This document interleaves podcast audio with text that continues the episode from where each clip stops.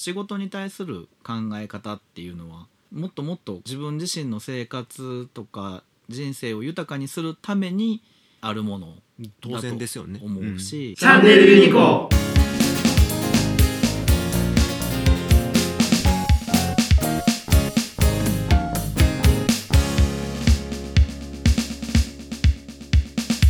もどれぐらいいるんでしょうね。もうそう今日日そんな昭和な感じの上司の人ってね。まだまだいるか、うんいやまだまだ50代ぐらいから上はいるか。いると思いますよ、まあ、自分たちもそうやってやられて育ってきてるからそねそれに耐えれるだけの胆力がないとう、うん、あかんぞっていうことなんでしょうけどね。そういう人たちはそれが正しいと思って育ってきてて今間違ってるかもしれないっていう考え直すところをやってない人たちなんですね。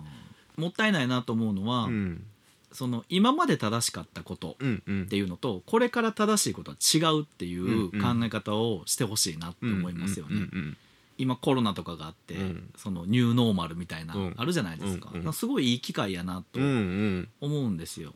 これまでやってきたやり方をちょっと変えてみる。パラダイムシフトに近いかなと思うんですけども、うんそういった考え方の転換というか環境の大きな変化についていけるように、うん。いつでも自分を疑うっていう気持ち、うんうん。プラスいつでも変えられるっていうこう柔軟性みたいなのを持ってもらわないと、うん。これからの時代は生き抜いていけないかなっていうふうには思いますね。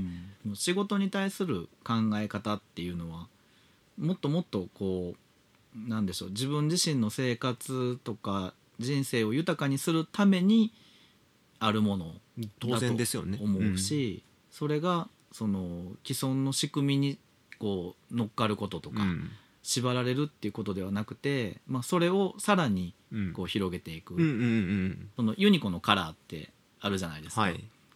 で当然僕が一人でやってた時に比べたら、うん。今のカラーって全然違う。違うでしょうね。で最初僕はそれをすごい受け入れがたかったんですけどほでもこういろんな人が入ることによって出るカラーっていうのもすごい面白いなと思ううんうんうんうことができたのうんで、うんうん。だからその今のユニコに染まれるかどうかではなくて、うん。そのユニコに対して入ったことでその人の色がきっちり出てうんうんうんうん。混ざってより深い色になっていくっていうことが会社としては楽しいなって思いあますね。あはあはあはあある意味変化をこう柔軟に受け入れてるってことですよね。そうですね、うん。それがまたユニコっぽいんかなっていう気もするし。あ